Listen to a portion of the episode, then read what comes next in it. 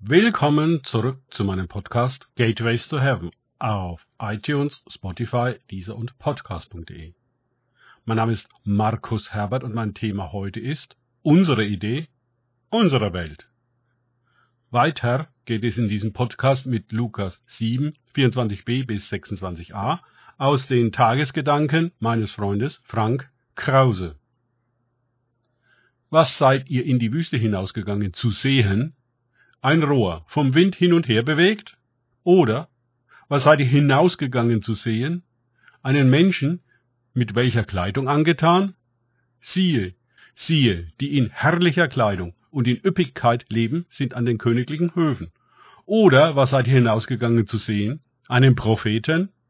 Lukas 7, 24b bis 26a. Ja, was ist es, das wir sehen wollen? Wenn wir in den Gottesdienst gehen, was wollen wir da sehen? Wo immer wir hingehen, was erwarten wir dort? Das, was wir sehen wollen? Oder das, was da ist?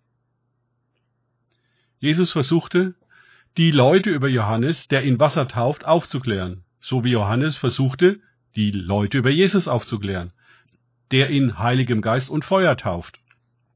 Man hat aber so seine Vorstellungen über diese Taufen und über die, die sie durchführen. Taufen uns Menschen, die selbst nicht in dem drin sind, wo sie uns hineintaufen, in die Buße oder den Namen Jesu oder den Geist und Feuer und so weiter, dann kommen wir ebenso wenig hinein, weil sie nicht drin sind. Was solche Taufen wirklich sind, werden wir auch erst verstehen, wenn wir wirklich drin sind. Alle theologischen Spekulationen darüber helfen uns in der Sache nicht weiter. Nur das Vertrauen, uns darauf einzulassen und dann die Erfahrung zu machen, was es wirklich ist. Weiter im Text stellt Jesus fest, dass wir ein Geschlecht sind, das nicht vertrauen will und dem man es einfach nicht recht machen kann. Johannes der Täufer aß in der Wüste weder Brot noch trank er Wein. Da sagten sie, er hat einen Dämon.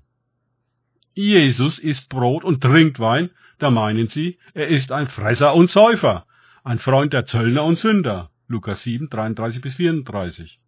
Und fertig sind sie mit ihm. Mit Bussen kamen die frommen Touristen in die Wüste und an den Jordan, um diesen eigenartigen Johannes zu sehen. So kommen sie auch zu dem wundertätigen Jesus und fahren heute noch durch alle Welt zu heiligen Orten und Lehrern, die interessant sind und Wunder tun. Schnell haben wir uns über die alle unsere Meinung gebildet. Schnell meinen wir, wir wissen, wer sie sind und was sie lehren.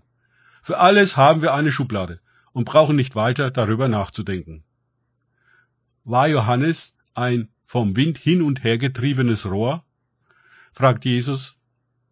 Eine kurzweilige Attraktion, die kommt und geht, also an sich unbedeutend? Oder war er ein edler Mann, der eine edle Gesinnung predigte, also beachtenswerter als ein Rohr.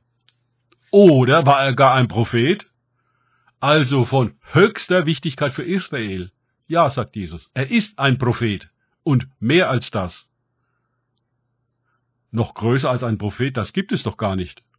Sitzt er nicht gerade im Gefängnis? Hegte er nicht Selbstzweifel an seiner Mission, dem Messias den Weg zu ebnen? Ich sage euch, unter den von Frauen geboren ist kein größerer als Johannes der Täufer. Lukas 7, 28. Das sagt Jesus über ihn. Ich kann mir vorstellen, wie sich die Leute verwundert ansahen. Sie haben Johannes diese Größe gar nicht angesehen. Die alten Propheten, Jesaja und Jeremia und erst recht Hesekiel, ja, das waren so richtige Propheten, die mächtig auftraten und Israel zu seiner Bestimmung riefen. Aber tat Johannes nicht genau dasselbe? Ist denn Jesus der Messias, der von sich sagt, ich bin der Weg, die Wahrheit und das Leben? Niemand kommt zum Vater, denn durch mich, nicht die Bestimmung Israels? Ja, das ist er. Aber die verklärten Vorstellungen der Leute von einem richtigen Propheten wie einst, die waren so ganz anders. Und ebenso die religiösen verzerrten Ideen über den Messias. Die standen ihnen genauso im Wege. Jesus zu erkennen, wie er ist, um mit ihm gemeinsam zum Vater zu gehen. Also lassen Sie sich weder auf Johannes als den größten Propheten ein, noch auf Jesus, den Messias, den Gesalbten Gottes. Sie sind sowas von blind. Aber nicht ihre Sicht stehen, aber nicht ihre eigene Sicht stellen sie in Frage, sondern Johannes und Jesus, weil sie nicht ihren Konzepten von Propheten und Gesalbten entsprechen. Wir müssen hier alle wachsam sein. Schnell und unbewusst übernehmen wir Ideen und Vorstellungen, Bilder und Projektionen, die von der Wirklichkeit so weit weg sind wie die Erde von der Sonne. Danke fürs Zuhören. Denkt immer daran, kenne ich es oder kann ich es im Sinne von erlebe ich es.